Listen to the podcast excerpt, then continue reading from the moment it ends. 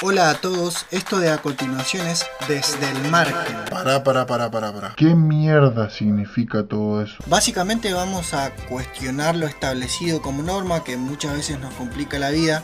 Ojo, lo que hablemos acá no será la verdad, de hecho no creemos en eso, solo vamos a ejercitar el cuestionamiento, vamos a encontrar algunas herramientas de control y otras que simplemente nos cagan la vida. Desde el margen.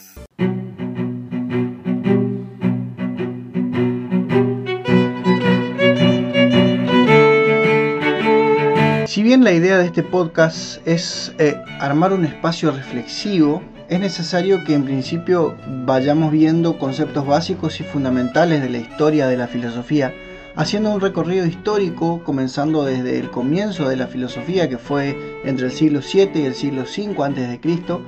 La idea es ir eh, viendo o dándoles un pantallazo de lo que es el pensamiento filosófico y cómo esto afectó y afecta a nuestras vidas actuales en principio seguramente muchos se deben estar preguntando, pero ¿qué, es la filosofía? O, para qué me sirve esto a mí? Eh, que, para, ¿Para qué me sirve esto que estoy escuchando?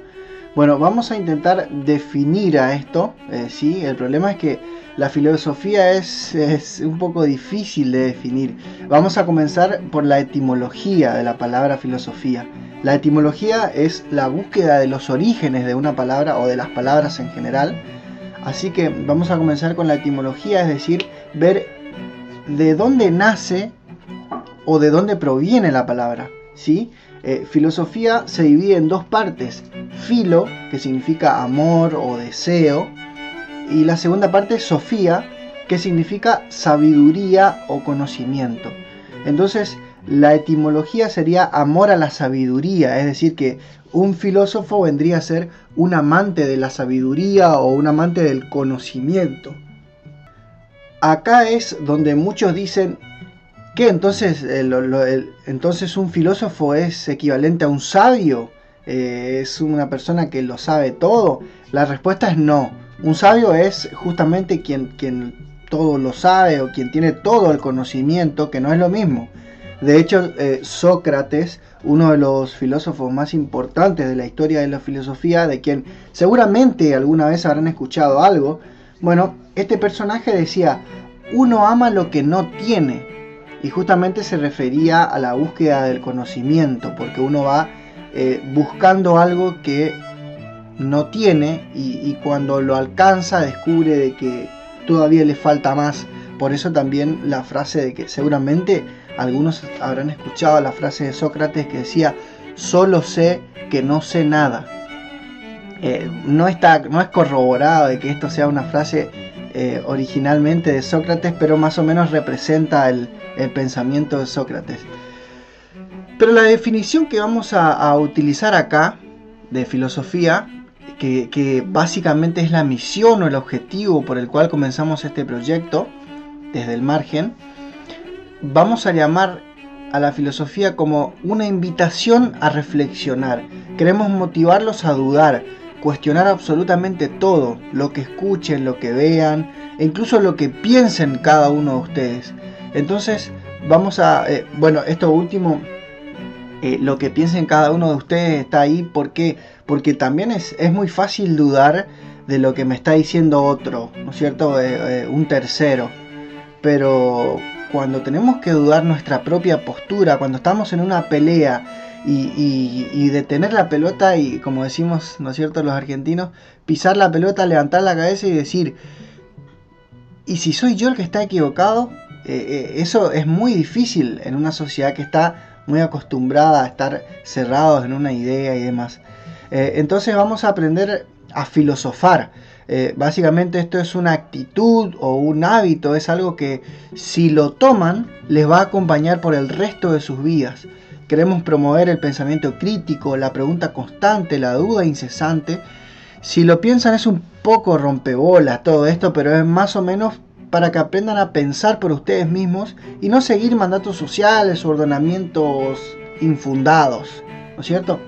Bueno, eh, a partir de ahí ya tenemos más o menos una idea de, de qué va la filosofía, ¿no es cierto? Ahora vamos a ver los orígenes de la filosofía, o sea, lo que acabamos de ver es la definición, algunas definiciones, porque hay más definiciones de, filosofía, por eso les decía que es un poco difícil de definir. Pero ahora vamos a ver los orígenes de la filosofía. Según Karl Jasper, un psiquiatra y filósofo alemán del siglo XX, bueno, nació en el siglo XIX, pero bueno, era muy chiquito, a finales del siglo XIX. Eh, hay que distinguir entre dos palabras, comienzo y origen, según Karl Jasper, ¿no? El comienzo tiene que ver con los inicios históricos de la disciplina que, se ubica, como les había dicho al principio, eh, se ubica entre el siglo 7 y 5 a.C. Eh, origen sin embargo, bueno, eso era el comienzo, ¿no es cierto? Tiene que ver con el inicio histórico. El origen es un, eh, es un origen múltiple. Para Jasper, la filosofía tiene tres orígenes. El asombro, ¿sí? El asombro, la duda y las situaciones límites. Primero, el asombro, porque nos asombramos de nuestra propia existencia nos asombramos del mundo en el que vivimos, es más, nos asombramos de que estemos viviendo en un lugar en el que vivimos, que, yo esté acá, nos asombramos de todo, ¿sí? Me puede asombrar, por ejemplo, que hoy pueda yo estar hablando con personas que quizás estén del otro lado del océano por medio de WhatsApp o, quizás este, ¿por qué no este, este podcast lo esté escuchando alguien en otro país, por ejemplo? Entonces eh, nos asombramos de la tecnología, ¿no es cierto? Entonces el asombro es una pulsión para investigar el universo. El impulso que nos lleva a filosofar, a intentar descubrir las verdades que nos rodean, a, cuestionarnos, a hacernos preguntas. ¿sí? Después, eh, la segunda era la duda. ¿sí? Es justamente es dudar ¿sí? de que ¿De qué dudamos? De esas cosas que, más nos asombras, que, más nos asombran, perdón. Entonces, la duda nos lleva a hacernos preguntas existenciales, dudas que tienen que ver con la relación que tenemos con el mundo que nos rodea. Eh, esas son dudas filosóficas, o sea, no estamos hablando de, dudar de que qué vamos a tomar, tomamos gaseosa o tomamos cerveza, ¿no es cierto? No, esas dudas son eh, más terrenales. Eh, a lo que se refiere Jaspers es a las dudas filosóficas que tienen que ver con preguntas existenciales que nos llevan a un examen crítico de nuestra realidad. Bien, eh, después tenemos como último las situaciones límites. Es una situación distinta a lo que venimos acostumbrados. Cosas que nos pasan que nos hacen detenernos a preguntarnos por qué. Es decir, está relacionada a la angustia. Entonces, el filósofo de alguna manera ama la angustia. ¿Por qué? O sea, muchos no lo van a entender, pero ¿por qué el filósofo, el filósofo ama la angustia? Porque le invita a reflexionar. A partir de las situaciones límites, yo tomo conciencia de que existo. Entonces vamos a tener otra relación con la realidad que nos toca. Situaciones de las que uno no puede escapar, de lo inevitable, de lo que nos atrapa. Por ejemplo, cuando perdemos a un ser querido, ya sea porque se murió o porque se tuvo que ir muy lejos, eh, son situaciones que nos angustian mucho y, entonces es ahí en donde uno, eh, eh, esa situación que está viviendo le, produce una, pregunta existencial. ¿Por qué me pasó esto a mí? ¿Tengo algo que ver yo con lo que me acaba de pasar? preguntas que, que, generalmente no tienen respuesta. ¿sí? Por ejemplo, esta situación que estamos viviendo, esta situación de pánico constante que tiene que ver con esta pandemia, eh, donde debemos cambiar nuestro estilo de vida, no, venimos viviendo como vivíamos a principio de año. Eh, eh, son situaciones límites que nos llevan a plantearnos nuestra relación con la vida misma. Entonces, estos son los tres orígenes de la filosofía según Karl Jasper, Claro que pueden ir googleando a Jasper, ¿no? Eh, se escribe J-A-S-P-E-R-S. Carl, como Carlos, pero se detiene en la L. Carl Jaspers.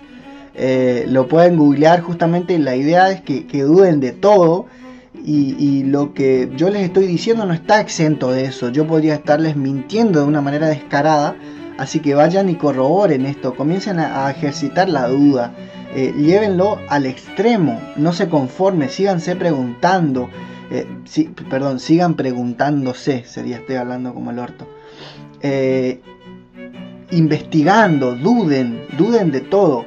En un principio, como les decía, es un poquito incómodo para el resto, pero les va a llevar a descubrir que hay mucha gente que a veces indirectamente les está manipulando.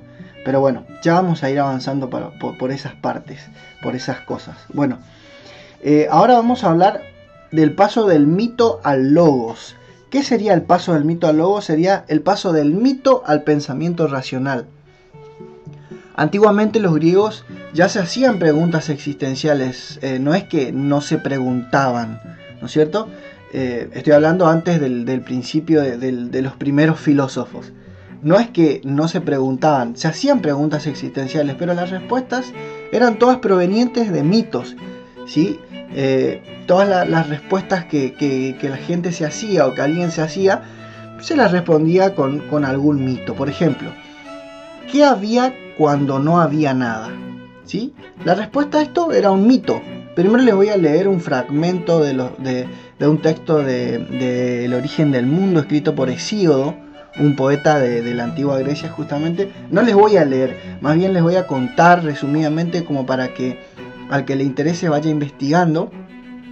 Pero les voy a ir, les voy a spoilear el final, les voy a cagar el final de la historia, pero bueno, es una historia que tiene más de 2500 años de, existencia, pero bueno, eh, de todos modos es maravilloso, es, es, completamente excitante todo esto de la mitología. Bueno, eh, Hesíodo dice que al principio lo que existía era la abertura, ¿sí? Los griegos lo llamaron caos, ¿sí? Acá tenemos el primer ente o el primer dios, si se quiere, caos, ¿sí?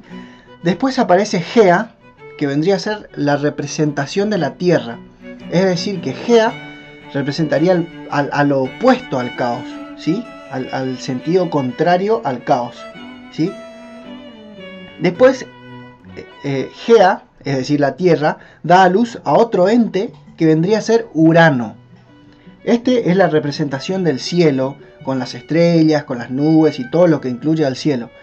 Después, eh, Gea expulsa al mundo a Ponto, que sería la representación del mar o el agua en general, ¿sí? Entonces, según la mitología, el mundo se construye a partir de tres entidades que serían Caos, Gea y Eros. Este, este no les mencioné anteriormente, se me pasó. Eros es el amor. Quizás lo hayan escuchado como Cupido, el angelito bebé ese que, que anda cagando gente, lanzando flechas para que terminen enamorados e idiotizados por la vida. bueno, eh, eh, este es Eros, el amor. Eh, el amor es la fuerza que hace que las cosas permanezcan así. ¿sí? El cielo arriba, el agua abajo, etc. Entonces el mundo se origina a partir de Caos, Gea y Eros. Y dos entidades paridas por Gea que vendrían a ser Urano y Ponto. ¿sí? Urano es el cielo, Ponto las aguas del, planeta, ¿no es cierto? Serían las potencias naturales y las divinidades. Estas no son todas las divinidades de la mitología griega, pero son las que tienen que ver con el origen del mundo. Bueno, a partir de, esto, los primeros filósofos que se les conoce con varios nombres, que ya lo vamos a ver en el siguiente capítulo, vamos a ir hablando de, los primeros filósofos, comienzan a desconfiar de todo esto. Comienzan a hacer esto comienzan a hacer esto que les dije al principio del capítulo, comenzaron a dudar de esto, ya que no era más que fundamentos sobrenaturales, metafísicos, y trataron de buscar una explicación más racional o, más terrenal. Así es como se produce el paso del mito al logos, el paso del mito al pensamiento racional. Bueno, este fue el primer capítulo de Desde el Margen. Eh, espero que, les haya gustado, espero que no les haya aburrido. Eh, en el siguiente vamos a continuar eh, con este inicio de la filosofía. Ya vamos a ir hablando de, los primeros filósofos. si les gustó esto, bueno, espero que, comenten y que busquen en, las redes si es que lo están escuchando desde una emisora. la siguiente semana vamos a estar lanzando un capítulo por semana, ¿sí? Así que la siguiente semana vamos a estar hablando de los presocráticos, ¿sí? Que son los primeros filósofos. Que como les dije, se los conoce con varios nombres, los presocráticos, los, pensadores de la naturaleza, bueno, eh, ya lo vamos a hablar el próximo, la próxima semana. Entonces les agradezco que hayan escuchado, bye bye.